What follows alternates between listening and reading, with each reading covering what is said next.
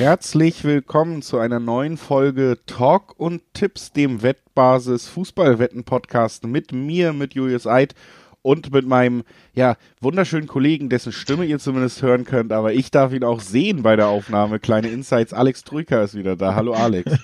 Servus Julius, ja um Gottes Willen, das ist eine Anmoderation, du Wahnsinn. Ja, guten Morgen auch an dich. Wir nehmen jetzt hier am Montagmorgen auf, denn ja, es geht Schlag auf Schlag. Die Wettfreunde werden es wissen, diejenigen, die Fußballfans sind sowieso. Man kommt nicht zum Durchatmen. Ne? DFB-Pokal steht an, La Liga wird weitergespielt. Am Wochenende ist der Boxing Day. Dementsprechend ein weiterer Grund für uns, eine Sonderepisode aufzunehmen. Genau, eine richtige Winterpause in der Bundesliga gibt's ja dieses Jahr sowieso nicht, aber in dieser einen Woche Pause, die die Bundesliga sich gönnt, haben wir eben, wie du gesagt hast, die Pokalwettbewerbe in Deutschland. Wir haben in England den traditionellen Boxing Day. Wir haben in La Liga noch einen Spieltag, der auch kurz vor Weihnachten oder einen Tag vor Heiligabend erst beendet ist. Deswegen haben wir uns gedacht, natürlich wollen wir auch in dieser Woche paar Infos liefern für alle, die auch über die Feiertage am Ball bleiben. Und das werden wir auch in dieser sechsten Folge dieses äh, Formats dann tun. Bevor wir richtig einsteigen, wie immer, aber auch nochmal der Disclaimer. Sportwetten sind ab 18 nichts für Minderjährige. Die Quoten, über die wir hier sprechen im Podcast, die genannt werden, die können sich verändern, die sind ohne Gewähr. Und eben Ganz wichtig, Wetten kann Spaß, aber auch süchtig machen. Das heißt, wenn ihr da Probleme habt, wenn der Spaß vorbei ist, wenn ihr merkt, das ist auf einem Level, das ist nicht mehr okay, dann könnt ihr unter anderem auch Hilfe finden beim Support der Wettbasis im Live-Chat oder per Mail oder eben auf spielen-mit-verantwortung.de. Und das war unser kleiner Hinweis vom Start. Und jetzt können wir loslegen, Alex. Wir haben schon gesagt, äh, was auf dem Programm steht heute, DFB-Pokal England und Spanien. Ich würde sagen, wir fangen trotzdem traditionell erstmal in nationalen Gefilden an, nämlich beim DFB-Pokal. Da haben wir uns drei Spiele rausgesucht, die namentlich relativ interessant sind. Gibt natürlich noch viele weitere Spiele, muss man sagen, wo mhm. wir dann mhm. eben auch ja klare Favoriten haben. Deswegen werden wir da nicht so drüber reden heute. Haben uns eher die Partien ausgesucht, wo dann zwei Bundesligisten vielleicht beteiligt sind oder es ja. andere spannende Zusatzinfos gibt.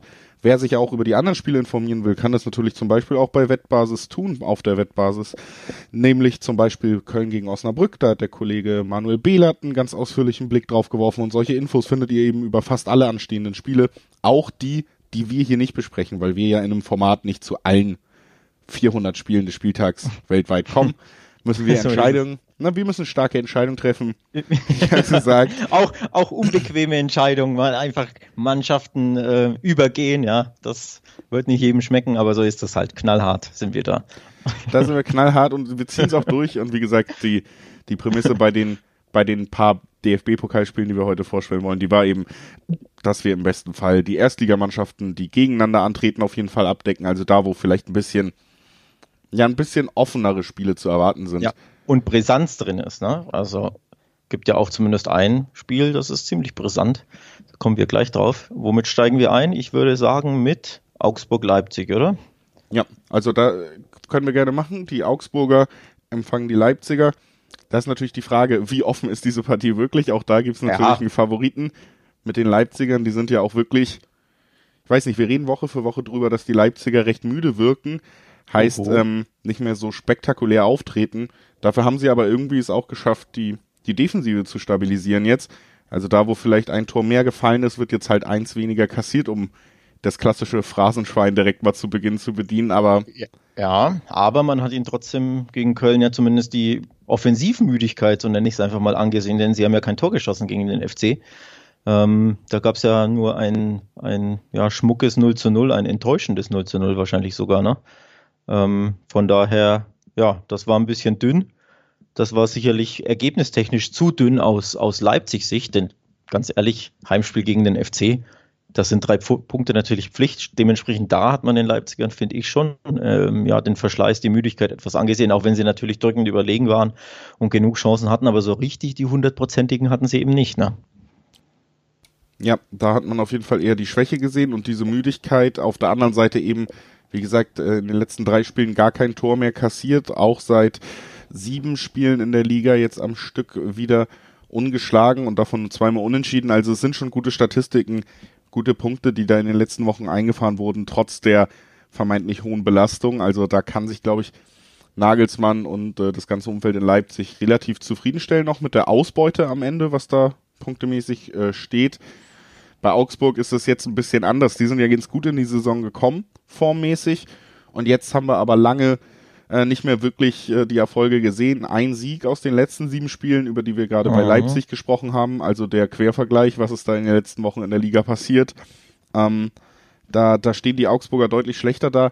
Ich muss auch sagen, ja, dass mir bei Augsburg immer noch so ein bisschen die, die übergeordnete Spielidee fehlt, wenn man selber den Ball hat. Ähm, also, ja, das ist natürlich jetzt aber ein Spiel, was da dann eher entgegenkommen würde. Leipzig Favorit wird mehr den Ball haben. Da Eben. kann dann Augsburg kontern. Marco Richter ist mittlerweile wieder gut in Form. Der war teilweise komplett aus der ersten Elf oder aus dem Kader verschwunden, ist sogar für die zweite aufgelaufen. Jetzt ist er wieder zurück, hat der, glaube ich, der Aufstieg ging so ein bisschen wieder los mit dem 2-2 in der Nachspielzeit gegen Schalke. Das war sein erstes richtig positives Ausrufezeichen, seitdem wieder dabei. Also, ja, es ist ein Spiel zwischen Bundesligisten, es ist ein Spiel mit einem klaren Favoriten, aber es ist auch ein Spiel, was Augsburg eher entgegenkommt, als wenn sie jetzt gegen Köln gespielt hätten heute. Ja, genau daran wollte ich anknüpfen.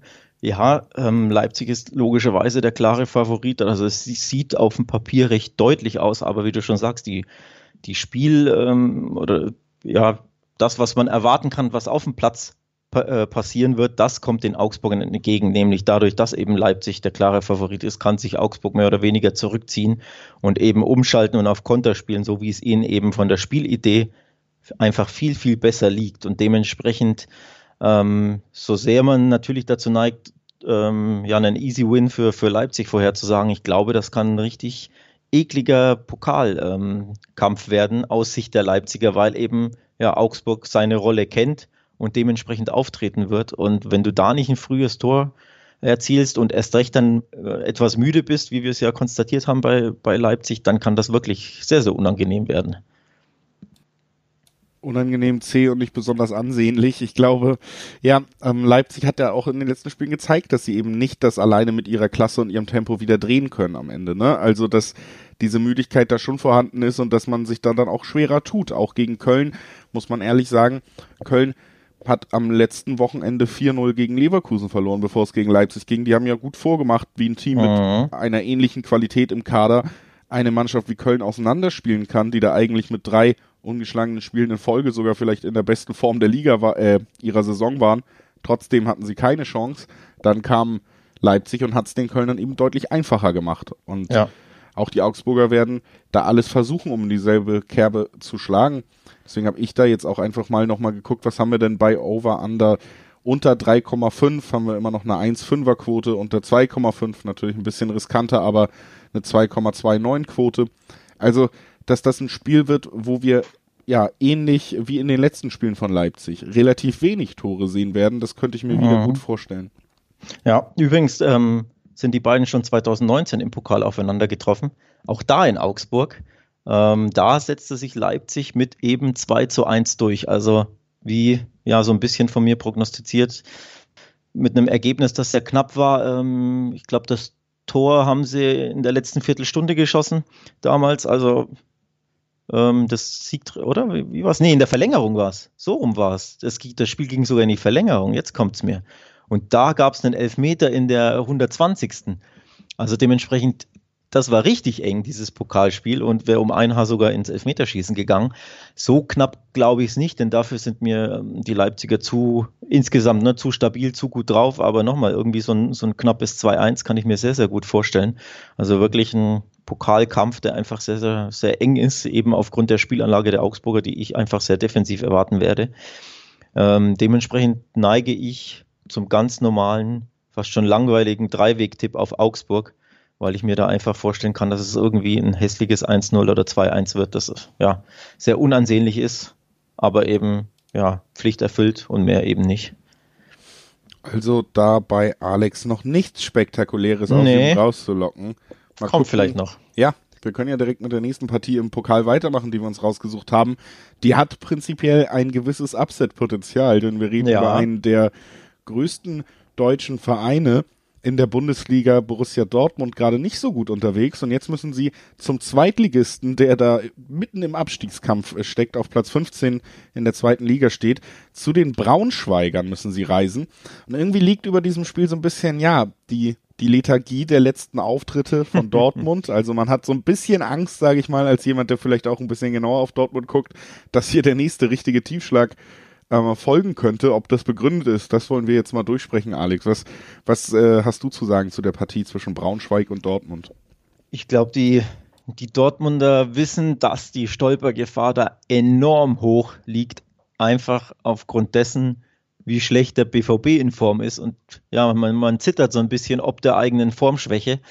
Und man weiß natürlich, dass man in so einem Spiel nur verlieren kann. Du kannst ja nicht gewinnen bei so einem Pokalspiel. Du musst die Pflicht erfüllen. Und ob du 3-0, 2-0, 1-0 oder 5-0 gewinnst, interessiert halt am Ende keinen. Ne? Du musst halt einfach gewinnen. Aber wenn du es nicht tust, dann bist du halt das Gespött der Republik. Und das, glaube ich, äh, davor hat der BVB aktuell sehr, sehr große Angst, wenn man auf die letzten ja, Spiele blickt, auf die letzten Ergebnisse. Ne? Das 1 zu 5 gegen den VfB, bei nicht sonderlich guten Bremern mit Ach und Krach gewonnen und jetzt in Union auch noch verloren. Dementsprechend, ja, die sind überhaupt nicht gut drauf und ich glaube, die fühlen sich sehr unwohl vor dieser Partie, auch wenn sie natürlich der haushohe Favorit sind. Aber nochmal, die Stolpergefahr ist enorm, ne? Ja, also ich glaube, bei einem, bei einem Zweitligisten, der besser in Form wäre als die Braunschweiger, wäre ich tatsächlich auch äh, sehr angespannt. Ja. Das ist jetzt so ein bisschen noch auch das, woran ich mich ähm, wirklich auch als Fan vom, von Borussia Dortmund hatten wir ja schon ein bisschen angedeutet hier in den Podcast, dass ich auch darauf so ein bisschen die Hoffnung setze, dass wir eben nicht gegen ein, äh, gegen Kräuter Fürth oder sonst wen spielen, die gerade gut ja. in der Liga unterwegs sind, sondern wir spielen, äh, oder Dortmund spielt gegen Eintracht Braunschweig und die sind eben nicht so gut unterwegs, haben in den letzten acht Spielen selber nur einen Sieg eintüten können und das wirklich auch gegen die direkte Konkurrenz im Tabellenkeller gegen St. Pauli, also da läuft eben auch einiges schief und das heißt, Borussia Dortmund kommt nicht nur als Favorit aufgrund der der Liga-Zugehörigkeit, sondern auch die Form beider Vereine ist nicht so, dass da einer alles überstrahlt.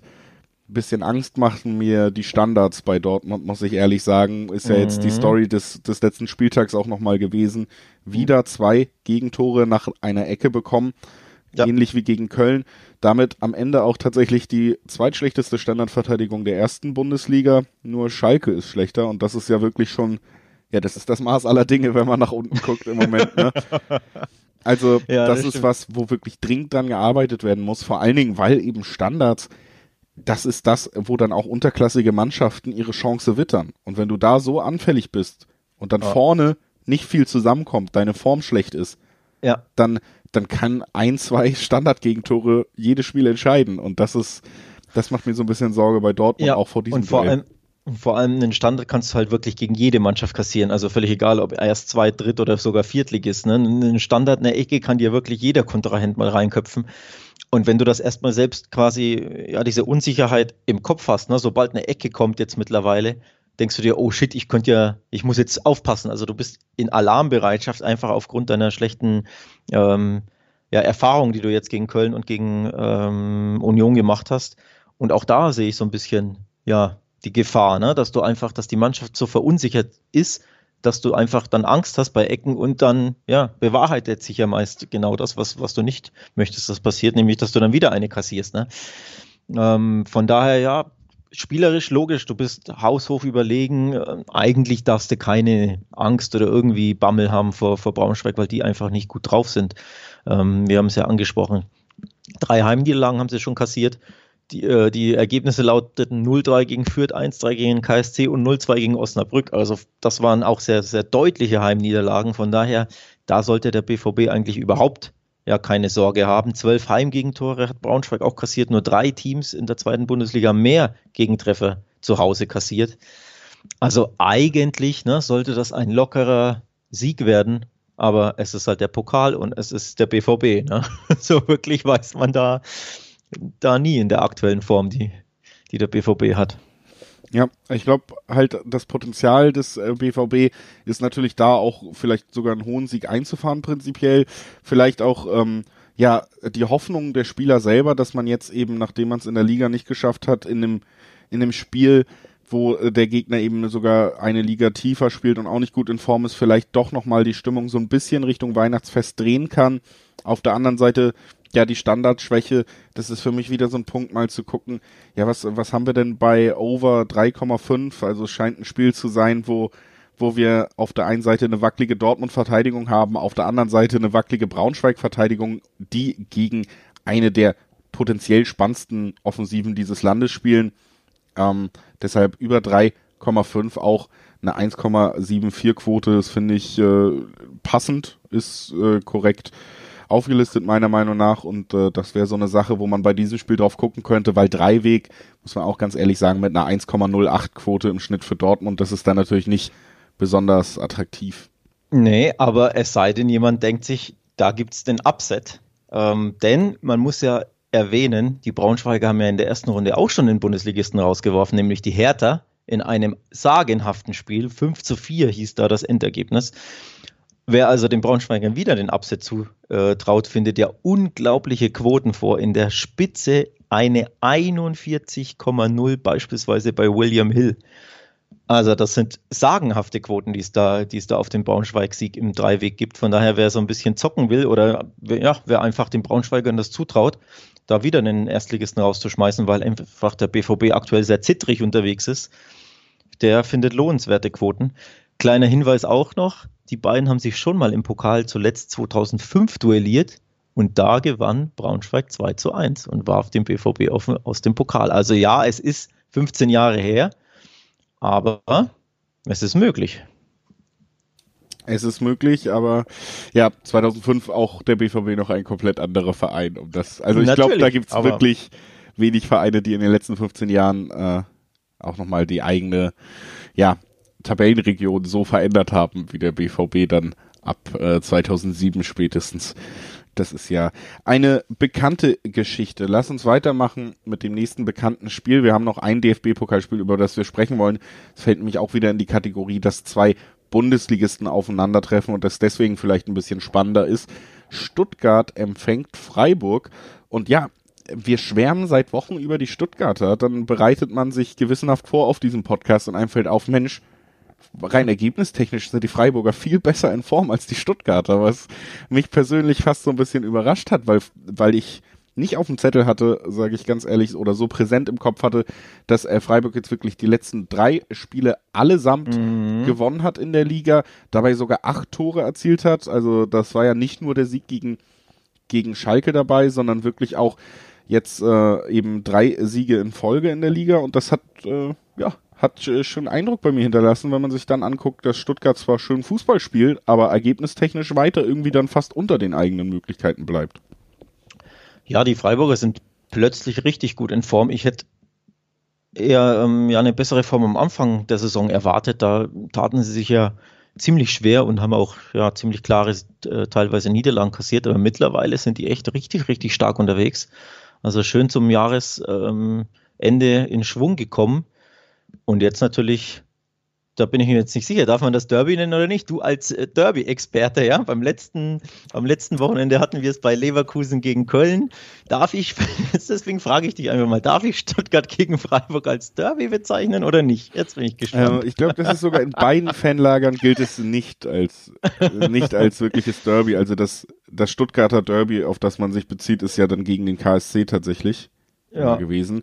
Deswegen auch wieder so eine Sache, du kannst es für die Berichterstattung gerne nehmen, hört sich besser an, aber ähm, in, in der eigenen Fankultur wird das, glaube ich, Gut. nicht als das wichtigste Derby zumindest. Dann sage ich Nachbarschaftsduell. Ja, das äh, habe ich, ich ja schon versucht zu, zu etablieren, ja. Ich möchte mich natürlich nicht in die Nesseln setzen und, und bleibe dann lieber beim Nachbarschaftsduell. Also ein ziemlich spannendes Nachbarschaftsduell, denn nochmal, ähm, die Freiburger richtig gut in Form, aber sie spielen natürlich auswärts. Die Stuttgarter ja auch alles andere schlecht in Form, um Gottes Willen, so wollen wir das ja überhaupt nicht darstellen, aber eben jetzt eine Niederlage kassiert in Wolfsburg, die aber sehr, sehr unglücklich war, muss man dazu sagen. Also auch da wäre, finde ich, das Remis wäre das ähm, gerechte Ergebnis gewesen ähm, vom Spiel her. Ich habe das Spiel gestern geguckt, von daher, ja, schlecht ist Stuttgart ja um Gottes Willen überhaupt nicht drauf, aber eben Freiburg, ja, zum richtigen Zeitpunkt quasi vor diesem schweren Pokalspiel natürlich gut in Form, von daher ich glaube, da erwartet uns wirklich ein super enges Spiel. das wirklich in beide Richtungen gehen kann. Ja, obwohl ich glaube, dass die, die Teamaufteilung so ein bisschen, ähm, das ist ein Spiel, was so ein bisschen Richtung Freiburg für mich geht, einfach was Spielansätze angeht. Denn Stuttgart ist eine der Mannschaften, die gerne mit dem Ball spielen wollen, die auch attraktiven Offensivfußball spielen wollen in der Liga. Und das sind eigentlich die Mannschaften, die Freiburg am besten liegen. Dann auch noch auswärts. Also Freiburg ist eine Mannschaft, am besten sind die immer noch ohne den Ball. Das ist seitdem Streich da ist so, das ist eher ein Underdog-Team, aber sie machen eben immer auch gegen bessere Mannschaften vermeintlich die Punkte gut und äh, Stuttgart ist genauso ein Team von der Spielausrichtung, was Freiburg prinzipiell liegen könnte. Dazu kommt dann aber, dass Stuttgart auch oft genug schon bewiesen hat, dass sie zwar ganz guten, attraktiven Fußball spielen, dass ihnen dann aber vielleicht im letzten Moment, zumindest in der Bundesliga, oft auch die Reife gefehlt hat. Weil wir reden immer über diese Mannschaft und es stimmt ja sogar auch, wenn man sich die Spiele angesehen hat, dass da fast in jedem Spiel ein Sieg drin war. Dann guckt ihr aber an, wie oft gewonnen wurde. Relativ selten. Wir haben viele Remis in der Saison von Stuttgart bis jetzt, die man auch verschenkt hat nach Führung wieder, wo man sich dann erst rankämpfen musste, weil man den Start verpasst hat. Also so eine gewisse Reife, die fehlt mir bei den Stuttgartern noch manchmal. Und für mich ist Freiburg fast das Paradebeispiel für eine gewisse Reife im Spiel, wo man genau weiß, was zu tun ist, um den maximalen Erfolg aus einem minimalen Kader sozusagen zu holen. Das ist ja das Freiburger Erfolgsrezept das von Christian Streich. Ja, und der Direktvergleich, Alex, ist zwar schon ein bisschen her, aber wir haben den Direktvergleich in der Liga schon gehabt, direkt am ersten Spieltag. Auch da Freiburg am Ende 3-2 vorne, also ein Torunterschied, eine ärgerliche ja. Niederlage. Und ich ja. glaube, in die Richtung könnte es auch wieder gehen. Ja, ich wollte es gerade ansprechen. Das ist schon das zweite Duell in dieser Saison. Ähm, es gab ja schon das Ligaspiel, da hat Freiburg ähm, ja wahrscheinlich überrascht so ein bisschen ähm, bei dem 3 2. Ähm, Übrigens, wenn wir auf den Direktvergleich blicken, sieht man, wie eng diese Spiele sind, dass man da wirklich ein bisschen, finde ich, die Münze immer werfen kann. Also zuletzt Freiburg 3 zu 2 gewonnen, davor gab es ein Unentschieden 2 zu 2 in Stuttgart, davor ein 3 zu 3 in Freiburg und davor ein 2 zu 1 des VfB in Freiburg. Also du siehst schon, dieses Spiel ähm, ja, hat Tore in sich, hat überraschende, vielleicht überraschende Ergebnisse, auf jeden Fall ein bisschen, ja, schwer zu prognostizieren, definitiv. Die beiden haben sich auch im, im Pokal zweimal duelliert, ähm, jeweils im Kalenderjahr 2013. Ähm, in Freiburg gewann der VfB, äh, verlor der VfB 2 zu 1 und in Stuttgart gewann der VfB 2 zu 1.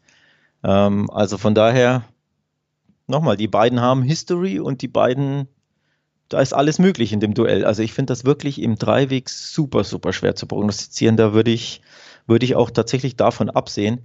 Ähm, was ich definitiv glaube, ist, dass beide Mannschaften Tore schießen werden, weil ich es ja gerade vorgelesen habe. Ne? Da, da, fallen gerne Tore in beiden Richtungen. Ähm, von daher kann ich mir da wirklich alles vorstellen. 2 zu 1 in jede Richtung, ein 2 zu 2, eine Verlängerung kann ich mir vorstellen. Dementsprechend ähm, neige ich stark zum Tipp, dass beide Teams ein Tor schießen werden. Genau. Unabgesprochen hast du tatsächlich da dasselbe genommen wie ich. Also ähm, da sind wir uns auf jeden Fall einig, dass wir da auch bei den Tipps äh, sehr dicht beieinander liegen im Duell zwischen äh, Stuttgart und Freiburg, die dann eben auch vielleicht sehr dicht beieinander liegen, so wie wir ja. das hier ähm, gerade versucht haben, ein bisschen aufzuschlüsseln für euch. Und das waren die drei DFB-Pokalspiele mit der größten Signifikanz, die wir rausgesucht haben. Man muss dazu sagen, es gibt äh, tatsächlich noch ähm, zwei relativ spannende DFB-Pokalspiele, die uns eh, aber eben nicht in der kommenden Woche erwarten. Sowohl Bayern als auch die Leverkusener, die ja ganz oben mitspielen durften, konnten auf Antrag ihr Spiel in den Januar, Mitte Januar mhm. verlegen. Das heißt, deswegen sprechen wir über diese Spiele nicht. Wäre sonst potenziell von den Namen her sicherlich genau das gewesen, was wir hier auch als Kriterium hatten. Aber eben nicht in dieser Woche der Fall. Was in dieser Woche der Fall ist, ist, das Weihnachtsfest steht vor der Tür. Und äh, ja, was gehört zu Weihnachten für mich? Äh, Geschenke unterm Baum, gutes Essen und äh, Boxing Day. Und ja. da werden wir jetzt drüber sprechen. Die Engländer, Gegensatz zu ja, zum deutschen Fußball muss man nicht mal Tradition brechen, denn da gab es noch nie eine Winterpause und das wird man auch in diesem Jahr knallhart durchziehen. Am zweiten Weihnachtstag wartet der Boxing Day. Richtig viel Fußball in der englischen Liga. Das heißt, wir haben heute auch mal drei Spiele sogar, über die wir da sprechen können. Das mhm. erste Spiel, über das wir sprechen wollen, ist äh, aber tatsächlich sogar schon das äh, von den Namen und vom Tabellenplatz her Spitzenspiel des gesamten Boxing Days. Leicester gegen Manchester City, äh, United, um Gottes Willen, Manchester United. Kleiner Versprecher hier. Ich glaube, äh, weiß nicht, ob uns jemand zuhört, der der es mit einem der beiden Vereine hält, aber der ist dann nicht so glücklich ne, darüber. Aber nee, es ist ein äh, absolutes Topspiel, ne? Zweiter gegen Dritter. Denn Menu hat sich peu à peu da oben reingeschlichen. Ne? Also auch die waren ja lange ähm, ja, sehr schwach unterwegs in England, sehr, sehr dürftige Ergebnisse und Leistungen geliefert und jetzt plötzlich wieder auf Rang 3 hochgerobbt mit nur, wie viel sind es? Fünf Punkte, ja, nur in Anführungszeichen, fünf Punkte Rückstand auf Liverpool auf den ersten, aber ein Spiel weniger. Von daher, ne, wenn die jetzt gewinnen, sind die da sogar im Meisterschaftskampf richtig mit dabei. Also von daher ein absolutes Top-Duell am Boxing Day. Und man weiß es ja, dass die FA auf dem Boxing Day und auch über die Weihnachtsfeiertage und zwischen Neujahr und Nachneujahr ja richtige Knallerspiele gerne terminiert, ne? um da schön die Fans vor dem Fernseher und die neutralen Fußballfans generell ähm, vor dem Fernseher zu versammeln. Und das ist ja ein Spiel, auf das ich mich echt freue. Also das ist ein kleines Knallerduell, zumindest tabellarisch. Tabellarisch, ja. Ich muss sagen, die leichte Überraschung, die man in deiner Stimme gehört hat, dass United so gut dasteht, die teile ich auf jeden Fall. Mhm. Denn, ja, ergebnistechnisch haben sie sich auf jeden Fall wieder nach vorne geraubt. Fußballerisch bin ich immer noch nicht von dieser Mannschaft überzeugt. War es eigentlich in der gesamten Saison noch nicht. Es gab die hohe Niederlage gegen Tottenham. Das war ja so ein bisschen der Auftakt von wirklich richtiger Krisenstimmung wieder. Man ja. hat im Sommer erneut nicht perfekt agiert auf dem Transfermarkt und äh, Solskjaer selber als Trainer der Norweger ist meiner Meinung nach auch immer noch nicht in der Lage gewesen, da ein tolles Konzept mit Ball zu entwickeln. United spielt gegen Top-Teams gerne eben einfach diesen klassischen Konterfußball. Sieht da ja. auch immer ganz gut und erfolgreich aus. Gegen die Kleinen hapert's dann doch öfter. Man braucht irgendwie mal einen Elfmeter. Bruno Fernandes kommt dann, ja, ist ein guter Elfmeterschütze, wenn dich das zum guten Fußballer macht. Nein. Ähm, ich bin noch nicht so überzeugt von Manchester United, um das zu sagen, spielerisch. Ob, du bist nicht überzeugt, obwohl sie ja richtig gut in Form sind. Sieben Spiele ohne Niederlage, ja. sechs davon gewonnen, dazu ein 0-0 beim Stadtrivalen Man City. Nee, zu Hause gegen Man City, sorry, aber ja trotzdem, ne? Da haben sie auch wieder, wie du sagst, äh, ja, defensiv gespielt, auf Konter gespielt, aber eben, ja, City das 0-0 abgetrotzt, mit dem Solskjaer, glaube ich, sehr, sehr zufrieden war. Und zuletzt haben sie Leeds United 6 zu 2 aus dem Old Trafford geschossen. Also da ja eigentlich schon ähm, ja letztendlich klar verdeutlicht, in welcher guten Form sie sich jetzt eben befinden, zumindest in, in der Liga. Denn dazwischen klar gab es äh, Heimniederlagen in der Champions League gegen PSG und Leipzig. Ja, das natürlich schon, aber eben in der Liga, wie gesagt, seit sieben Spielen ungesiegt, davon sechs Siege eingefahren, ähm, teilweise ja sehr, sehr viele Tore geschossen. Es gegen Southampton drei Stück, gegen äh, West Ham drei, gegen Sheffield drei und jetzt eben sechs gegen Leeds. Also von daher, du machst mir die ein bisschen schlechter, als sie aktuell sind, finde ich, United. Wie gesagt, ich wäre überrascht, dass sie jetzt auf dem dritten Platz hochgerobbt sind, weil sie eben einen schwachen Saisonstart hinlegten. Aber die Form spricht absolut für United. Ja, aber das ist halt ähnlich wie in der letzten Saison, wo sie 20 Spiele am Stück nicht verloren haben unter Solskjaer und dann ja auch noch Richtung Champions League gerutscht sind am Ende, obwohl man damit nach der Hinrunde nicht gerechnet hat. Natürlich hat dieses Team eine gewisse Form. Man muss auch einfach mal sagen, dass wenn diese Form gegeben ist bei United, dass sie einfach wahnsinnig effektiv sind. Also überleg dir auch mal äh, ein Spiel, du hast gesagt, äh, das letzte Mal haben sie äh, gegen Leipzig verloren im Rückspiel in der Champions League. Im Hinspiel haben sie 5-0 gewonnen. Und ganz mhm. ehrlich, auch da waren sie nicht die bessere Mannschaft. Also es war nicht. Ähm, Bei 5-0? Nee, da widerspreche ich. Da, da war doch Leipzig völlig chancenlos. Es war aber, ähm, sagen wir es mal so, das war hohe Effektivität und es war Konterspiel, das dann auch so funktioniert hat, wie sie es wollten. Es ist kein Spiel gewesen, wo sie 90 Minuten lang dominiert haben. Das ist einfach das, was mir weiterhin fehlt. Ich äh, will das auch gar nicht schlecht reden. Sie sind in guter Form, sie sind erfolgreich, sie schießen viele Tore, das mag alles sein, aber für ein Team, was sich als Rekordmeister und größtes Team der Welt sieht, ein, im Ballbesitz selber so wenig Ideen immer noch zu haben und darauf angewiesen zu sein, äh, dass man individuelle Aktionen gut hinkriegt, dass man Konterspiel, Umschaltmomente gut hinkriegt, das ist mir einfach zu wenig für ein Team wie Manchester United. Hm. Ich glaube, das ist dem Kollegen Solskjaer recht egal, solange die Ergebnisse stimmen, denn äh, ja, ich glaube, seine sein präferierter Spielstil ist tatsächlich ähm, ja, das Umschalten und das Kontern. Ähm, das sieht man ja, wirklich, äh, wie gesagt, in, in, in, großen Spielen recht häufig, dass sie dann auf diese, auf diese Taktik ähm, gehen. Von daher, ja, glaube die, die Pflicht ist der Sieg und die Kür ist das schöne Spiel so ein bisschen. Und das gilt natürlich erst recht für dieses Kracherspiel jetzt bei Leicester. Nochmal, ne? es ist Zweiter gegen Dritter auch da gibt es ja nur drei Punkte zu holen und ob sie dabei gut spielen oder nicht, wird äh, Man United recht egal sein. Ähm, von daher, ich bin gespannt. Also vor allem bin ich gespannt, weil ja beide eigentlich recht, ja, ich sag mal, ganz gerne ein bisschen ähnlich spielen wollen. Ne? Also auch Leicester ist ja bekannt dafür, unfassbar stark beim Umschalten zu sein. Ähm, da muss man ja automatisch immer an Jamie Vardy denken, ne? der, der es liebt, da in den freien Raum durchzustarten, hinter die Kette oder zwischen die Gegenspieler und da eben geschickt zu werden. Ähm, also das ist ja auch die große Stärke Leicesters, ne? diese Umschaltmomente mit Jamie Vardy eben, der sehr schnell ist und er, der diesen unfassbaren Riecher für den Moment hat, wann er loslaufen muss und wann er sich äh, ne? ähm, richtig frei ähm, bewegen muss. Von daher auch das ein bisschen ähnlich zu United, wo Rashford dafür bekannt ist, wo Martial dafür bekannt ist, äh, dass sie eben in die freien Räume starten. Von daher finde ich ein bisschen ähnlicher Spielstil und deswegen auch sehr, sehr enges Spiel, auf das ich sehr gespannt bin, weil ich ja keinen natürlichen Favoriten erkenne, muss ich ehrlich sagen. Nee, das fällt mir auch schwer. Du hast es gesagt, gerade der Spielstil so ein bisschen ähnlich. Ich finde auch, ja, die größte Stärke eben ähnlich. Das sind die, äh, sicherlich die Umschaltmomente mit schnellen Stürmern, sei es jetzt äh, Rashford, Martial auf Seiten von United oder eben Vardy auf Seiten von Leicester. Im Endeffekt würde ich mich deswegen auch eher dann darauf festlegen, dass beide vielleicht äh, einen Treffer erzielen werden. Also auch hier both Teams to score. Da haben wir immerhin eine 1,56 im Durchschnitt auf die Quote und ich halte das für sehr realistisch. Du hast ja auch schon äh, ganz gut ausgeführt, warum das so ist. Gerade eben weil Wadi ja auch in herausragender Form ist, wieder dieses Jahr schon elf Treffer erzielt, gehört ja. wieder zu den besten Torschützen der Liga.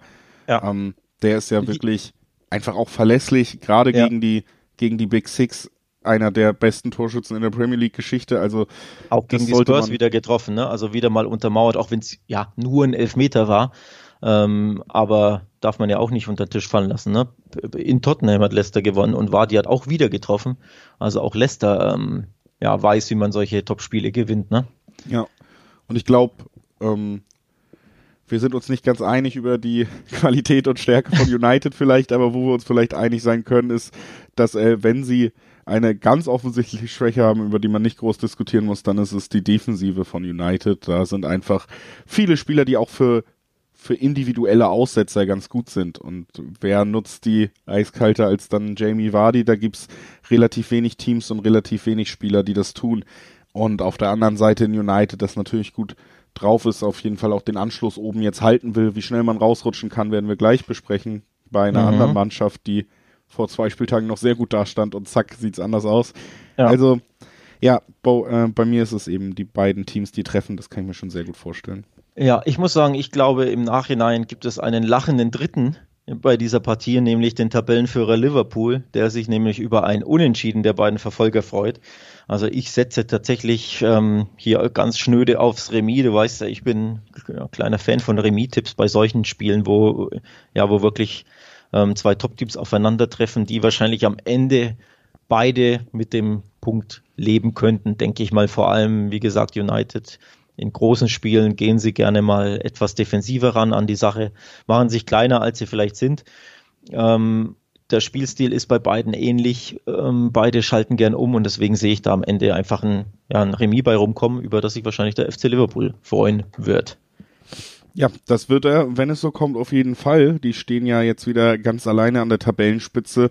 Haben sie auch, ja, sich in den letzten Spielen dann durchaus wieder verdient, nachdem die Liverpooler auch so ein bisschen im Formtief waren ja, ja, United 6-2 gewonnen, hast du gesagt. Trotzdem gab es noch einen höheren Sieg mit dem 7-0 gegen ähm, Crystal Palace von Roy Hodgson dann. Wir wollen aber erstmal weitermachen, nicht mit den äh, Liverpoolern. Ähm, die spielen übrigens auch nicht am 26., sondern würden am 27. spielen.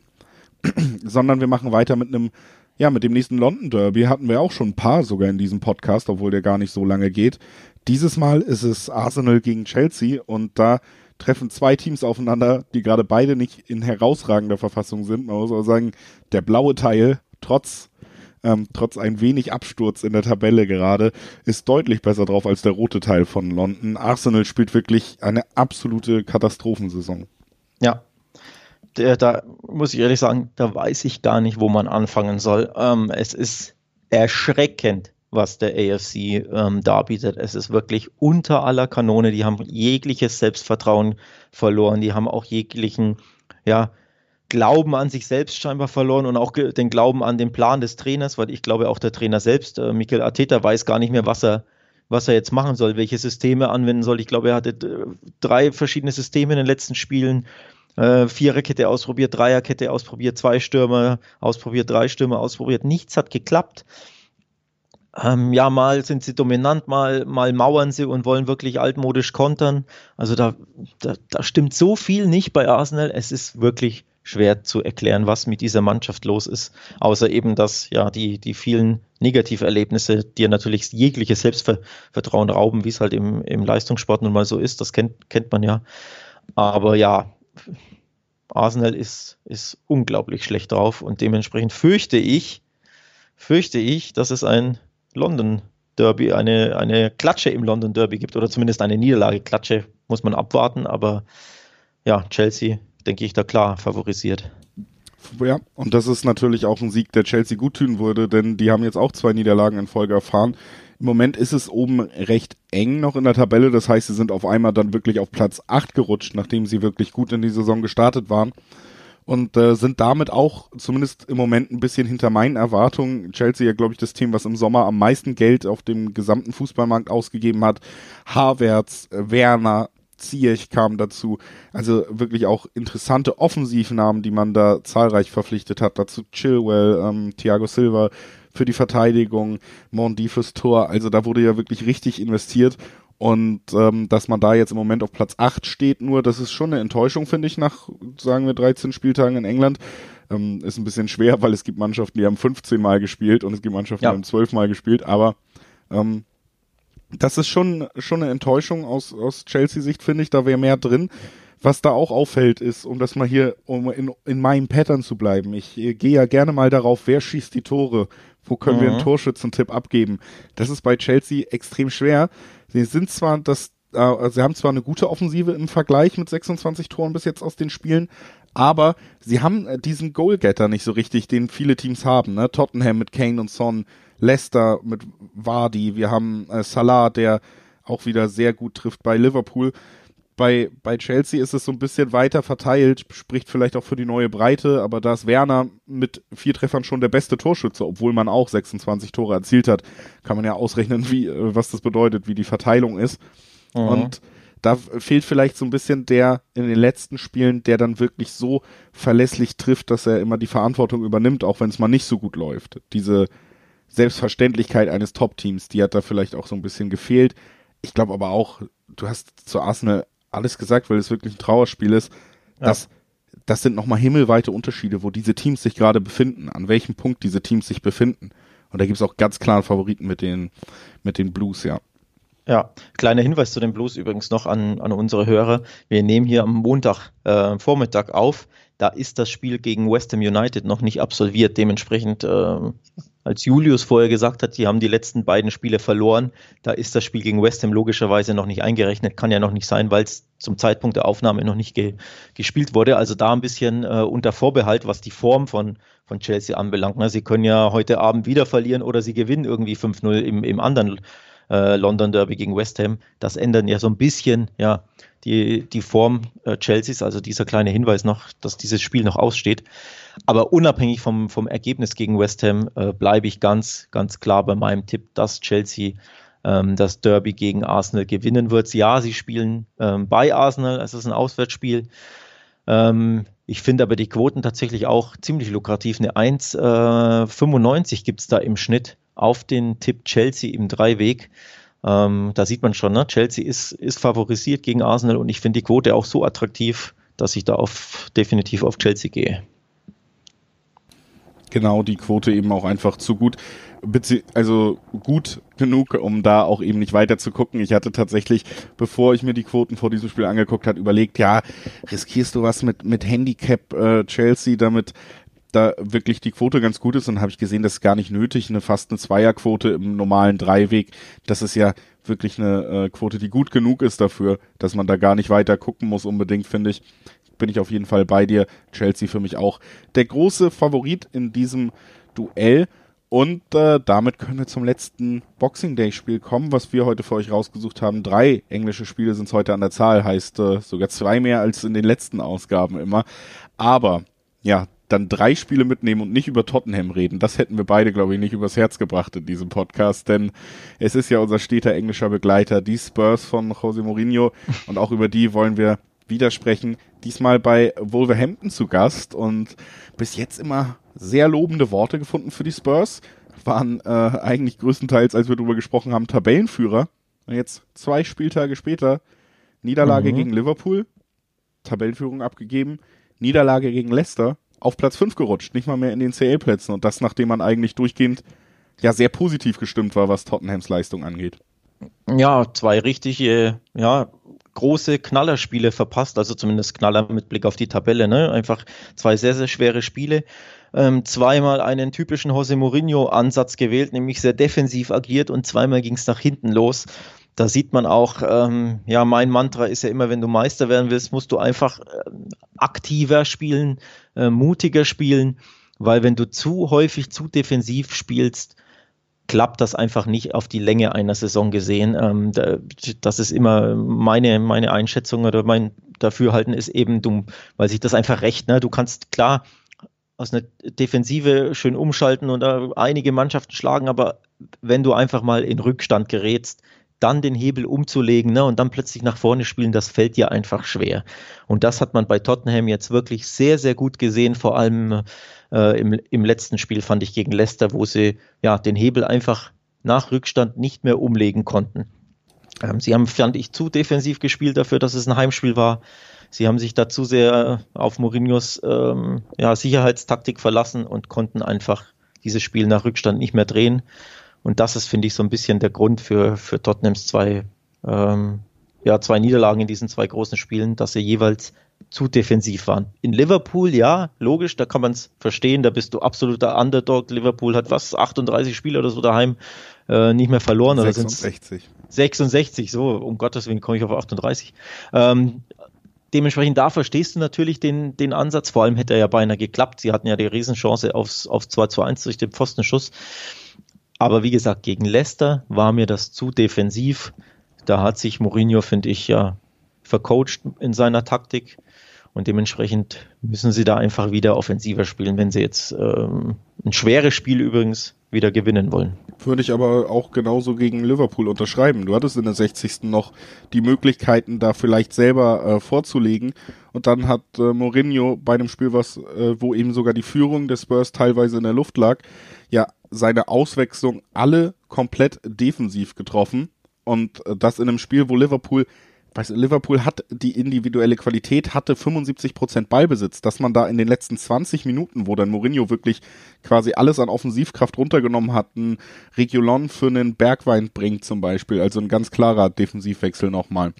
Da hat er die Feuerpower nach vorne natürlich eigentlich schon komplett rausgenommen, dass du vielleicht aber doch mal einen Treffer kassierst bei Dauerdruck Liverpool über 20 Minuten. Das kann jedem Team auf der Welt passieren. Und als das passiert ist, klar ist relativ spät passiert, aber da war auch ganz deutlich, Tottenham wird nicht mehr umschalten können. Tottenham wird nicht mehr darauf reagieren können, weil sie einfach quasi das komplette Offensivpersonal für ihr Spiel auch schon vom Feld hatten. Weil Mourinho einfach nur das 1-1 wollte. Und als großer Trainer, als der er sich ja auch selber sieht und als äh, jemand, der um Titel mitspielen will, sollte man, glaube ich, eher ja nicht nur in Spiele gehen, um ein Unentschieden über die Zeit ja. zu bringen. Ne? Und ja. das, das hat man hier gegen, gegen Liverpool dann stark gemerkt. Und ich finde trotzdem, dass man aber auch in Teilen gesehen hat, was diese Mannschaft unter Mourinho in der Umschaltbewegung schaffen kann, dass sie unangenehm zu bespielen ist. Und äh, Wolverhampton, ja, mit einer okayen Saison, den Wolves wird ja immer so ein bisschen nachgesagt, dass sie eigentlich um Europa mitspielen könnten, wenn es gut läuft, sind sie wieder einen Schritt weit von weg ich glaube auch, weil eben mit Raúl Jiménez, ganz wichtiger Spieler, weiter fehlt. Der hat sich ja. bei einem Zusammenstoß mit David Luiz von Arsenal den Schädel gebrochen. Das war ja. sowieso eine sehr unangenehme, äh, unangenehme Bilder, unangenehme Situation. Fällt natürlich auch weiter aus. Das tut den Wolves richtig weh. Und deswegen, trotz zwei Niederlagen in Folge, für mich wieder so ein Spiel, da werden wir ein Son-Tor sehen, da werden wir ein Kane-Tor sehen, dann haben wir ein unspektakuläres 2-0 und weiter geht's für Tottenham. Ja, kurzer ähm, Hinweis auch auf, äh, bei den Wolves wieder. Auch da steht das Montagabendspiel noch aus. ähm, gegen Burnley oder in, in Burnley spielen sie. Dementsprechend, ähm, ja, die, das letzte Spiel der Wolves können wir da nicht mit, mit reinrechnen quasi in unsere, in unsere Einschätzung. Aber Stand Aufnahme haben sie eben Chelsea besiegt mit 2 zu 1. Also zumindest äh, da ein kleines Ausrufezeichen gesetzt. Von daher, ich sehe da auch ein, richtig, richtig enges Spiel. Ja, Mourinho ein bisschen jetzt unter Druck nach besagten zwei Niederlagen in Folge. Und Wolverhampton nur Elfter, die wollen natürlich da äh, ja wieder nach Europa robben, sage ich mal. An die, äh, an die Hotspur können sie ja rankommen mit einem Sieg. Ne? Dann werden sie, wenn, wenn Wolverhampton gewinnt, sind sie nur noch äh, zwei Punkte hinter, hinter Tottenham. Von daher, es würde mich tatsächlich nicht überraschen, wenn da mal wieder ein, Achtung, Remis bei rumkommt. Das ist, finde ich, tatsächlich irgendwie auch wieder so ein, so ein Remis-Spiel. Äh, ja, ich komme nicht drum rum. Ich, ich, neige einfach immer, Julius, auf dieses Unentschieden zu gehen. Es ist auch immer attraktiv, muss ich sagen. Ne? Ja, die Quoten sind äh, da meistens ganz gut bei den Unentschieden. Völlig ne? überraschend, ja. ja. Wobei, wobei man ja sagen muss, bei dem Spiel sind sie eher verhältnismäßig niedrig. Also da gibt's nur eine 3,22 im Schnitt aufs, aufs Remis. Wer das ein bisschen verfolgt, weiß, das ist äh, ja bei den Remis eher eine niedrige Quote, zumindest in solchen Spielen in den, in den Top-Ligen. Also attraktiver wäre natürlich auf die Wolves tatsächlich zu setzen. Da kriegst du, da geht's hoch bis auf eine 3,55, glaube ich, im Maximum. Mhm. Ähm, also wer den Wolves da was zutraut und denkt, Tottenham wird das wieder sehr, sehr defensiv angehen und wieder nur mauern und kontern und es wird sich wieder rächen, dem sei natürlich der Wolves-Tipp äh, empfohlen bei, bei guten Quoten. Ja, obwohl ich finde, selbst der Tottenham-Tipp mit 2,2, das ist äh, ja jetzt nicht äh, eine schlechte Quote, nee. da das für mich auch eigentlich der Favoritentipp in diesem Duell ist und wenn dann der Favoritentipp über 2 ist, finde ich es auch immer eine Sache, über die man auf jeden ja, Fall äh, nachdenken kann. Auch wie gesagt, ja. es gab zwar zwei Niederlagen, aber weiterhin, alleine Son und Kane haben in dieser Saison 34 Scorer schon gesammelt. Also wir reden da über eine Mannschaft, die auch qualitativ einiges mitbringt und natürlich auch einem Team wie den Wolves wehtun kann und vielleicht auch wird. Ich glaube, Mourinho nach zwei Niederlagen in Folge wird jetzt auch nicht die entspannteste Ansprache vor diesem Spiel wählen. Also vielleicht ist da auch wieder ordentlich Druck auf dem Kessel. Ja, äh, das war unser England, äh, unser England-Überblick hier. Wir haben drei Spiele gewählt vom Boxing Day und äh, jetzt wollen wir natürlich auch noch in Alex zweite Heimat nach Spanien blicken. Man, ähm, bevor wir das machen, auch nochmal ein kleiner Hinweis von uns. Wir sprechen ja hier immer über Quoten und äh, Quoten im Schnitt. Das heißt, es gibt natürlich ganz viele verschiedene Wettanbieter und auch äh, da findet ihr dann eben Tests, Übersicht, was gibt's für Wettanbieter auf wettbasis.com, unter anderem eben auch von einem neuen Wettanbieter Tipwin, da eben einfach der Hinweis, da gibt's jetzt auch schon den Test, was kann die Seite und auch die Möglichkeit, sich da direkt einen Startbonus abzuholen, auch über den Artikel auf wettbasis.com. Also nicht nur ja Tipps für explizite Spiele. Generell bietet die Wettbasis euch in vielen Bereichen Hilfe und Tipps, wenn es um Sportwetten geht. Das nochmal als kleiner Hinweis bevor wir ja jetzt den Weg in das spanische Hochland, Tiefland. Ich habe äh, keine Ahnung von Geografie, ich sage es einfach mal. wir gehen in, in, den Spiel, in den nächsten Spieltag von La Liga, sagen wir es so. Wir gehen äh, Richtung Hauptstadt zuerst, denn ja, da Hauptstadt wo in Deutschland. Tiefland. Hauptstadt, Hauptstadt ist Tiefland? Ich glaube, Hauptstadt ist Tiefland. Madrid ist, äh, glaube ich, äh, ja, liegt nicht in den Bergen, so, so sage ich es einfach mal. Von daher, ähm, wenn wir da wirklich auf, ja, auf das Topspiel nach Spanien blicken, auf Atletico Madrid gegen Real Sociedad, ähm, dann glaube ich, sind wir ja ein bisschen im, im Tiefland, um, das, um die Geografie, äh, um deine Geografiekenntnisse ein bisschen abzu, abzuschleifen, ein bisschen zu verbessern. Aber ja, wir wollen natürlich trotzdem lieber aufs Sportliche blicken und weniger aufs Geografische, ne, Julius. Das verbessern wir noch, das Geografische, aber vielleicht in einem anderen Podcast, vielleicht nicht in diesem. ja, äh, geografische Schulung mit Alex Trüker der neue Podcast, der kommt dann äh, ab, ab dem neuen Jahr, jetzt ist es raus. Aber wir machen äh, weiter mit Fußball, da haben wir beide wenigstens Ahnung. Ich muss sagen, bei, bei Geografie bin ich wirklich sehr, sehr schlicht immer unterwegs. Beim Fußball hält sich's in Grenzen, aber ein bisschen besser bin ich da dann doch informiert. Das gilt natürlich jetzt eben auch für den Spieltag von La Liga. Wenn in Deutschland DFB-Pokal gespielt wird, nutzen die Spanier die beiden mhm. Tage vor Weihnachten, um nochmal einen Spieltag reinzupressen. Ist ja in allen Wahnsinn. Ligen im Moment so dass man einfach durch den späten Start im Sommer, aber den Beschluss, ja, es steht noch eine EM im nächsten Sommer an und wir wollen pünktlich Schluss machen, dass da einfach jede Chance genutzt werden muss, um die ganzen Spieltage unterzubringen. Spanien macht man es jetzt auch in den letzten beiden Tagen vor Heiligabend und Atletico Madrid tritt an als Tabellenführer als Tabellenführer sogar mit ein bisschen Abstand gegen Sociedad. Die sind zwar auf der 2, haben aber auch drei Spiele mehr schon als Atletico ja. gespielt und liegen schon drei Punkte hinten. Das heißt, das ist so ein Spiel, da kann Atletico als Favorit den Vorsprung an der Tabellenspitze sogar nochmal ganz komfortabel ausbauen. Ja, ich war geneigt dazu zu sagen, absolutes Topspiel Erster gegen Zweiter, aber das ist nicht mehr korrekt, denn äh, Real Sociedad hat erneut verloren am Wochenende, ziemlich überraschend bei Levante.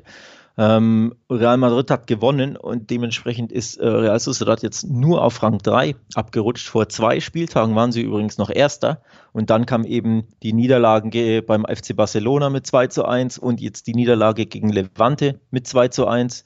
Und insgesamt warten sie schon in La Liga seit fünf Spielen auf einen Sieg, denn davor gab es nur drei recht ernüchternde Unentschieden.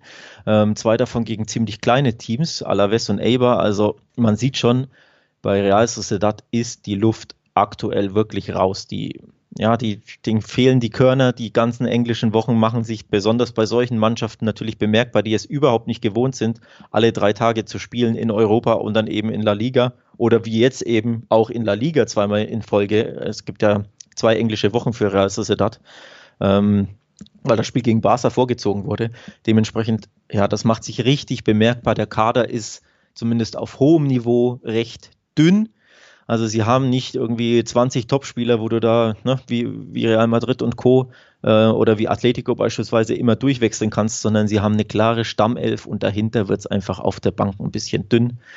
Und das macht sich bemerkbar in den letzten Wochen. Also ja, Real Sociedad hat da wirklich eine, äh, eine, schwache Phase aktuell, ohne dass sie wirklich schlecht spielen, aber du merkst einfach, ihnen, ihnen, ihnen geht, geht das Gas aus, ne? ihnen geht einfach der Sprit aus ein bisschen wie es äh, so oft so ist im Profifußball mittlerweile, das pendelt sich so ein bisschen wieder ein, könnte man sagen. Ne? Der, der Ausreißer nach oben von der Mannschaft, die dann eben aufgrund auch der finanziellen Voraussetzungen nicht mit den ja. Großen mitspielen ja. kann, nicht die Breite im Kader hat. Auf die gesamte Saison gesehen gleicht sich das meistens wieder an. Das dürfte auch hier der Fall sein, langsam bei Sociedad. Atletico, ja, was soll man dazu sagen? Großer Favorit, hat wirklich nur einmal verloren im Stadtderby gegen Real bis jetzt, ähm, steht souverän an der Tabellenspitze und macht eigentlich alles, was man von Atletico erwartet. Nur vier Spiele insgesamt gesehen, wo die überhaupt über 3,5 Tore gegangen sind. Heißt auch der Klassiker bei Atletico wenig kassieren und dann reichen eben ein, zwei Treffer. Da hat man unter anderem mit Luis Suarez tatsächlich von Barca den besten Torschützen mittlerweile. Sieben Tore hat er schon erzählt für Atletico. Dahinter Joao Felice, der auch schon fünfmal getroffen hat und finde ich auch eine sehr gute Saison bis jetzt spielt, ähm, seinem Ruf da als Top-Talent gerecht wird. Für mich äh, klarer Favorit. Warum? Atletico ist in Form. Atletico tut, was Atletico tun soll unter Simeone. Und Real Sociedad hast du gerade ganz schön und anschaulich auch schon erklärt, dass da die Form eben nicht mehr gegeben ja. ist. Da, da dürfte Atletico an diesem, an diesem Spieltag einfach eine Nummer zu groß sein. Ja, kleine Parallele übrigens finde ich ein ähm, schöner Vergleich zu Borussia München-Gladbach, bei denen du ja auch anmerkst, ne, den geht äh, auch mehr und mehr in der Bundesliga jetzt die Luft aus vor Weihnachten. Ne, da, die können da einfach nicht mehr im Dreitagesrhythmus über Wochen hinweg ähm, ihre Topleistung zeigen und das hat man bei Real Sociedad jetzt, jetzt auch gemerkt. Ähm, also da eine kleine Parallele, ne, auch von der, von der Mannschaftsgröße etc. Oder finde ich, kann man die Vereine recht gut ähm, äh, vergleichen. Von daher, wer sich mit La Liga vielleicht nicht so gut auskennt, ne, der kleine Vergleich mit Gladbach, glaube ich, der ist ziemlich angemessen. Ja, nichtsdestotrotz hast du natürlich trotzdem jetzt ein, ein, absolutes Spitzenspiel gegen eine sehr, sehr unbequeme Mannschaft vor der Brust. Immerhin zu Hause. Also ich glaube, im Wanda Metropolitano wäre das, ähm, ja, würde ich eher sagen, das ist eine recht klare Sache, zumindest, wenn auch nicht vom Ergebnis, aber vom, vom Spiel an sich. Aber klar, zu Hause im Anueta, da sollte schon mit ein bisschen Glück was drin sein gegen Atletico, die zwar sehr unbequem sind, aber die eben nicht dafür bekannt sind, sonderlich viele Tore zu schießen. Von daher erwarte ich, dass da das Spiel vielleicht recht lange unentschieden steht. Und da ist dann die Frage, wer hat hinten raus den längeren Atem? Also das würde ich so ein bisschen prognostizieren. Denn nichtsdestotrotz, obwohl Real Sociedad nicht so gut in Form ist, sie wissen natürlich, ne, das ist ein absolutes Topspiel. Und durch einen Sieg ziehst du an Punkten gleich mit Atletico, wärst also ähm, ja, mindestens Zweiter, wenn nicht sogar, wenn nicht sogar Erster, je nach äh, Ergebnis von Real Madrid. Aber auf jeden Fall hättest du dann 29 Punkte, genauso wie Atletico. Also ein richtig, richtig großes Spiel, ne, von der Tabelle her. Von der Tabelle her, ja. Wenn ich auf die äh, Quoten gucke, schlägt sich das auch durchaus nieder. Heißt, Atletico hat sogar eine 2,4 Quote auf den Sieg im Dreiweg und ähm, Real Sociedad nur ein 3-2 ist mir ehrlich gesagt, ja, das scheint mehr an der Tabelle als an der Form der letzten Spiele zu legen, so ein bisschen die Quoten.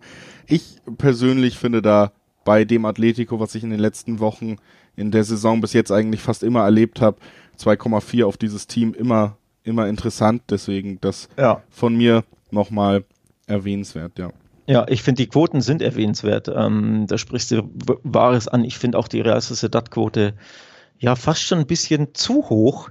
Ähm, ich würde, hätte eher gedacht, beide haben eine Zweierquote, muss ich sagen. Ähm, aber dass Real in einem Heimspiel eine Dreierquote hat, ja, es ist Atletico, ja, die Form ist nicht so gut, aber trotzdem für mich ja ein bisschen überraschend, muss ich, muss ich ehrlich sagen. Also hätte ich so, hätte ich so nicht, nicht zwingend erwartet. Ähm, Real Sociedad hat trotzdem, muss man sagen, ne, recht viele Unentschieden, aber erst eine Heimniederlage. Ähm, also dementsprechend, ne, die sind da, auch wenn sie nicht so gut in Form sind, die werden nicht Kanonenfutter sein oder außen äh, chancenlos sein. Also das Unentschieden ist absolut maximal drin, sieht man auch an den Unentschiedenquoten, die teilweise nur 3-10 sind. Ne? Wir haben es ja gerade äh, angesprochen. Das sind sehr, sehr niedrige Quoten auf das Unentschieden. Von daher, ja, wenn schon lange unentschieden steht, dann kann auch hinten raus immer einer runterfallen und dann hast du schon einen Real Sociedad-Sieg. Also würde ich nicht ausschließen. Von daher die Quoten sehr attraktiv. Wer da ein bisschen zocken will, ne, kann das tatsächlich gut tun. Das ist in diesem Duell möglich und das ist auch im nächsten Duell möglich, was wir in La Liga rausgesucht haben, um da heute noch drüber zu sprechen. Es ist die Partie zwischen Valladolid und eben dem FC Barcelona, das heißt deinem absoluten Spezialgebiet, würde ich sagen. Ähm, Barca, ja, auch immer noch, äh, wie es, glaube ich, zu erwarten war, nach der letzten Saison auch ja teils eine schwierige Saison in diesem Jahr für die Katalanen. Auf der anderen Seite jetzt ein Gegner, der tatsächlich in den letzten sechs Spielen nur eine Niederlage kassiert hat. Also durchaus ein Spiel, wo man ja mit ein bisschen ja mit ein bisschen Blick auf die Form der Katalanen und eben auch auf die Form von Valladolid sagen könnte oder fragen könnte, was ich jetzt einfach mal tue, du bist ja der Experte, könnte da der nächste Ausrutscher für Barca direkt auf dem Programm stehen? Ich fürchte ja, ähm, muss ich ehrlich sagen. Ähm, es, es würde mich also es wäre natürlich von den Quoten her sehr überraschend, die, die ja sehr deutlich ähm, Richtung Barca ausfallen. Da hat Barca im Schnitt eine, was ist es, eine 1,38 oder so auf den Sieg. Also eine ziemlich niedrige Quote, wenn man bedenkt, wie schlecht Barca in Form ist und vor allem ja, wie wackelig die sind, wie, wie sehr sie Probleme haben, in, in La Liga ihre Spiele zu gewinnen. Ähm, also sie konnten Levante und Real Sociedad mit Ach und Krach 1-0 und 2-1 schlagen, aber Schon davor gab es immer wieder Niederlagen ne? bei Atletico in Cadiz, zu Hause gegen Juve in, in der Champions League. Und jetzt auch am Wochenende äh, gegen Valencia gab es nur ein 2 zu 2, wo Barca auch wieder sehr, sehr anfällig in der Defensive war. Von daher, die sind sehr, sehr wackelig unterwegs und überhaupt nicht stabil, sind sehr auswärtsschwach, konnten erst ein einziges Auswärtsspiel gewinnen. Äh, also in der Auswärtstabelle, auch wenn sie weniger Spiele hat, äh, haben als die meisten Mannschaften, sind sie ganz, ganz unten anzufinden. Also total überraschend, wie schwach Barca vor allem in der Fremde ist. Und dementsprechend finde ich die Quoten tatsächlich auf den Barca-Sieg sehr, sehr niedrig oder anders gesagt auf eine Überraschung, nämlich auf einen X oder einen Heimsieg, ziemlich hoch, muss ich sagen. Ja, die Gesamtlage, genau, finde ich auch. Ich habe es auch gesehen, die Quoten von äh, Barca in diesem Fall äh, tatsächlich nicht besonders attraktiv, wenn man sich überlegt eben, dass wir hier sogar von vom Chefredakteur von Barca Welt hören, ja, da könnte der nächste Ausrutscher der Katalanen auch einfach diese wirklich ja extrem schwache Auswärtsbilanz von Barca, ja. finde ich, wirklich erwähnenswert. Wir reden hier einfach über ein Auswärtsspiel und da haben sie einfach wirklich sehr, sehr wenig Glück gehabt bis jetzt. Ja. Ne?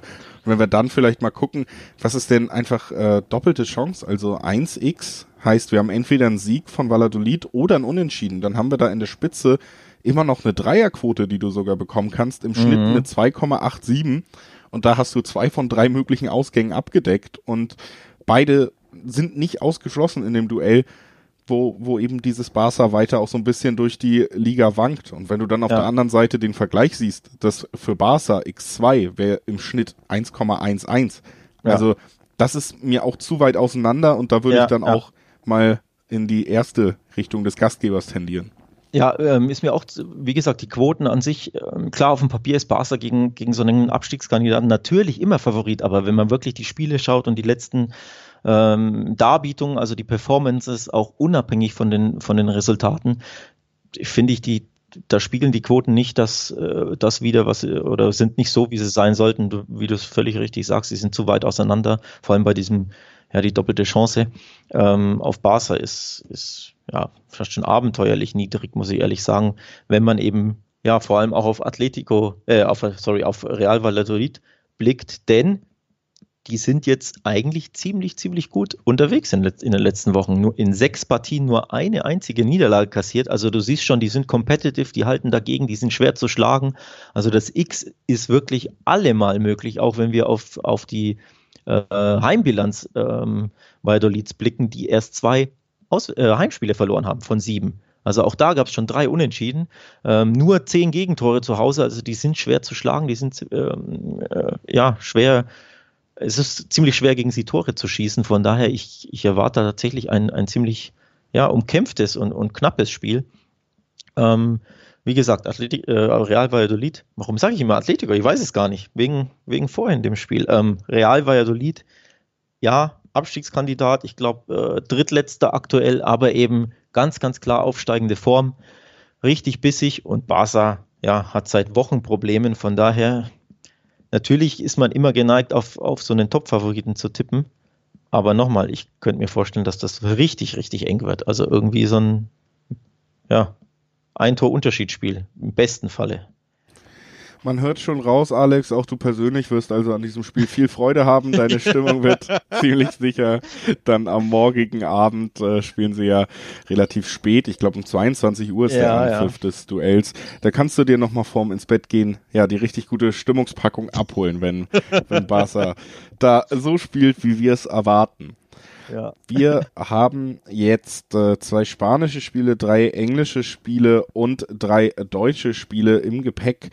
Wir haben unsere Sendezeit mit der Stunde voll, aber weil Weihnachten ist, würde ich sagen, packen wir noch ein kleines Geschenk oben drauf und machen eben ja auch die spanischen drei voll. Da gibt's noch ein Spiel, über das wir hier sprechen wollen. Es ist äh, Sevilla gegen Valencia. Ja, wenn man mal die, die ganz großen drei in Spanien ausklammert, die ganz großen drei Namen Real, Atletico vielleicht in den letzten Jahren und eben Barca, dann sind das eigentlich für mich aus, aus internationaler Perspektive fast die attraktivsten Namen, die Spanien zu bieten hat in diesem Duell oder die bekanntesten zumindest. Sevilla, ja auch für alle Deutschen vielleicht interessant, der kommende Gegner in der Champions League vom BVB. Ja. Äh, und die empfangen eben Valencia und ich würde sagen, Valencia nicht so gut in Form wie Sevilla. Also auch da, wenn man auf die letzten Spiele guckt, Valencia konnte wirklich nur einmal in den letzten zehn Ligaspielen gewinnen. Das finde ich also enorm, wenn man jetzt nicht ähm, so auf dem Laufenden ist im spanischen Fußball wie dann jemand, der sich regelmäßig damit beschäftigen muss, wäre ich äh, davon ausgegangen, dass Valencia durchaus besser dasteht. Ich habe es gesagt, vom Namen her eben bekanntes Team. Ne? Und äh, wie kann es da sein, dass man da nur einmal in den letzten zehn Spielen gewinnt? Dafür haben wir natürlich wieder unseren Spanien-Experten, der das alles äh, uns erklären kann. Alex, was ist da ja. los? Bevor wir über Valencia sprechen, kurz zum, zu, dem, zu der Partie, weil du es ja richtig angesprochen hast, das ist ein richtiges Knallerduell in Spanien.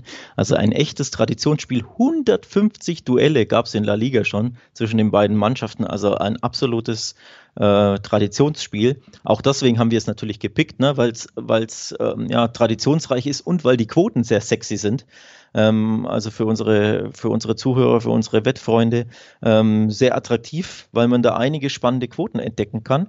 Bevor wir aber darauf kommen, ähm, ja, wollen wir natürlich ein bisschen auf, äh, auf Valencia sprechen, da du es ja wissen willst, was mit denen los ist. Da weiß ich ehrlich gesagt gar nicht, wo man anfangen soll. Auf jeden Fall fange ich damit an, dass sie eine ziemliche Wundertüte sind denn zuletzt gegen den FC Barcelona im Camp Nou ein 2 zu 2 geholt und da haben sie wirklich, wirklich gut gespielt. Das war für mich tatsächlich überraschend, also mit diesem Remis, logischerweise im Camp Nou kann jede Mannschaft mit dem Remis sehr gut leben, aber Valencia hat auch gut gespielt. Ähm, also hat sich das wirklich auch verdient. Das kam, kommt insofern überraschend, weil sie drei Tage zuvor im Pokal vor dem Ausstanden gegen einen Viertligisten. Da waren sie 0 zu 2 hinten und haben erst in der 91. Minute den Ausgleich geschossen, um sich überhaupt in die Verlängerung zu retten. Also die Blamage war wirklich zwei Minuten äh, entfernt nur. Und dementsprechend hast du schon gesehen, die sind alles andere als gut drauf und die sind unfassbar anfällig. Ja, und drei Tage später holen sie ein hochverdientes 2 zu 2 im Camp Nou. Also da siehst du schon, Valencia ist eine absolute Wundertüte in der Saison. Die haben, um das zu untermauern, haben sie einfach mal Real Madrid zu Hause mit 4 zu 1 geschlagen. Es war aber der einzige Sieg in neun, neun oder zehn Spielen. Ne? Also das ist schon wirklich eine Wundertüte, dieses Valencia. Eine Wundertüte gegen äh, ein Sevilla, das ja eigentlich unter Julian Lopetegui, finde ich, schon Entwicklungsschritte nochmal gemacht hat. Hat es ja. jetzt ja auch äh, tatsächlich mal in die K.O.-Runde der Champions League geschafft. Also wir werden zumindest jetzt ein Jahr ohne Europa League-Sieg von Sevilla irgendwie sehen müssen in Europa. Aber auch, ja, auch durch diesen Europa League-Sieg haben sie nochmal unterstrichen, finde ich, dass sie zumindest in der zweiten Reihe Spaniens und auch Europas stehen. Das ist ein Team, das musst du auf dem auf dem Zettel haben, wenn du dich mit internationalem Fußball beschäftigst. Und äh, ich finde auch, wie gesagt, dass Lopetegui nach seiner ja, Katastrophenanstellung bei Real, dass er da die Chance bekommen hat und dass er die auch nutzt bei Sevilla. Also ich finde schon die Arbeit, die da eben vonstatten geht, äh, sehr interessant zu beobachten, gefällt mir sehr gut und ist für mich auch in diesem Spiel eben aufgrund der Wundertüten-Thematik bei Valencia ist äh, Sevilla für mich schon eigentlich der Favorit, weil wir eben auf der einen Seite diese Wundertüte haben, auf der anderen Seite einen Verein, der einfach solide Arbeit leistet seit längerem wieder und äh, deswegen tendiere ich da mal zum, zum sicheren Sevilla. Zum sicheren, so. Und da, weil ich ja, weil ich ja immer, immer hier gern den Gegenpart einnehme, ähm, da widerspreche ich in, in der Hinsicht, weil Sevilla, obwohl sie sehr stabil sind, schwer zu knacken, unfassbar zu, äh, schwer zu schlagen, eine sehr bissige, kampfstarke Mannschaft. Ähm, das geht ganz klar auf, ähm, aufs Konto von Lopetegui. Aber ein großes Aber, sie haben unglaublich Probleme, Tore zu schießen. In den letzten elf Spielen hat Sevilla nur in einer einzigen Partie mehr als ein Tor erzielt. Das ist schon außergewöhnlich für eine Mannschaft, die ja ganz klare Champions League Ambitionen wieder hat, die ja letztes Jahr schon äh, in die Champions League einzog, hoch verdient und jetzt natürlich da wieder hin will. Und die haben dermaßen Probleme, Tore zu schießen. Es ist wirklich ja teilweise abenteuerlich. Also es gab ein 4-2 gegen Celta Vigo zu Hause und ansonsten ja, lauten die Ergebnisse wie ein typischer Binärcode, ne? 1-0, 0-1, 1-1, 0-1, 1-0. Dementsprechend, ja, da, da liegt das äh, bei Sevilla so ein bisschen im Argen, dass sie einfach nicht genug Tore schießen.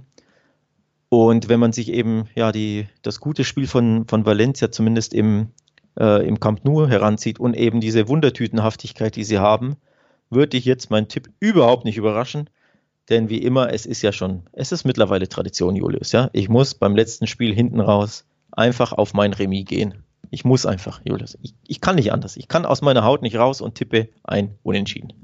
Ein Unentschieden also zum Abschied von Alex, damit wir wirklich auch ja vor Weihnachten äh, die Tradition beibehalten. Ist ja auch so die Zeit es. der Tradition. So ist Unentschieden, es. da gibt es im Schnitt äh, eine 3,45 sogar. Ja. Also auch natürlich eine interessante Quote um das noch zu erwähnen, auf den Sieg von Sevilla, den ich ja so ein bisschen angedeutet habe, würde es eine 1,94 Quote geben, also auch das durchaus interessant.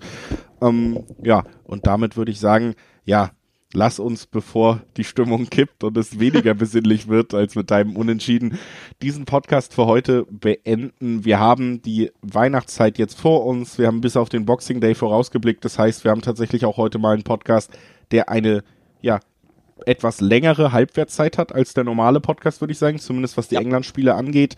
Absolut. Denn da sind Spiele noch am 26., 27. Und dann, ja, kurz nach Neujahr geht's auch wieder mit der Bundesliga weiter. Also was auch feststeht ist, es gibt keine große Winterpause für uns beiden. Ihr werdet uns bald wieder hören. Schaltet dann hoffentlich wieder ein. Hattet heute an der Folge Spaß. So wie ich äh, an jeder Folge Spaß habe, lieber Alex. Und äh, dann bleibt mir nur noch zu sagen, frohe Weihnachten allen Hörern. Wir hören uns nach den Feiertagen. Ja, das ist ein gutes Stichwort, denn ähm, da der Hinweis an alle Hörer, also das war jetzt eine kleine Sonderepisode, weil es geht einfach Schlag auf Schlag. Es gibt genug Spiele, spannende Spiele in den verschiedenen Ligen, in dem Fall sogar im Pokal, über die wir sprechen können. Und wir werden uns recht bald wiederhören. Also voraussichtlich nehmen wir äh, am nächsten Son Sonntag, denke ich mal, wieder auf. Dementsprechend wird da, äh, werden da die Hörer bald wieder äh, in ihren Podcatchern ihrer Wahl, die, die eine neue Folge haben, denn zwischen den Jahren, also am 28., 29. und 30. geht es in England und La Liga wieder weiter. Und da werden wir quasi die erste Folge ähm, aufnehmen, die sich mal nicht mit deutschen mit deutschem Fußball beschäftigt, aber eben die alles andere als langweilig wird, weil eben in den Topspielen gespielt wird.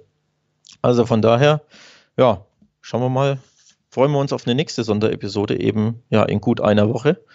Und bis dahin wünsche ich auch jedem frohe Weihnachten, eine gute Zeit, passt auf euch auf und ja, bis bald. Und auch dir natürlich frohe Weihnachten, Julius, ne? nicht nur unseren Hörern, sondern auch dir.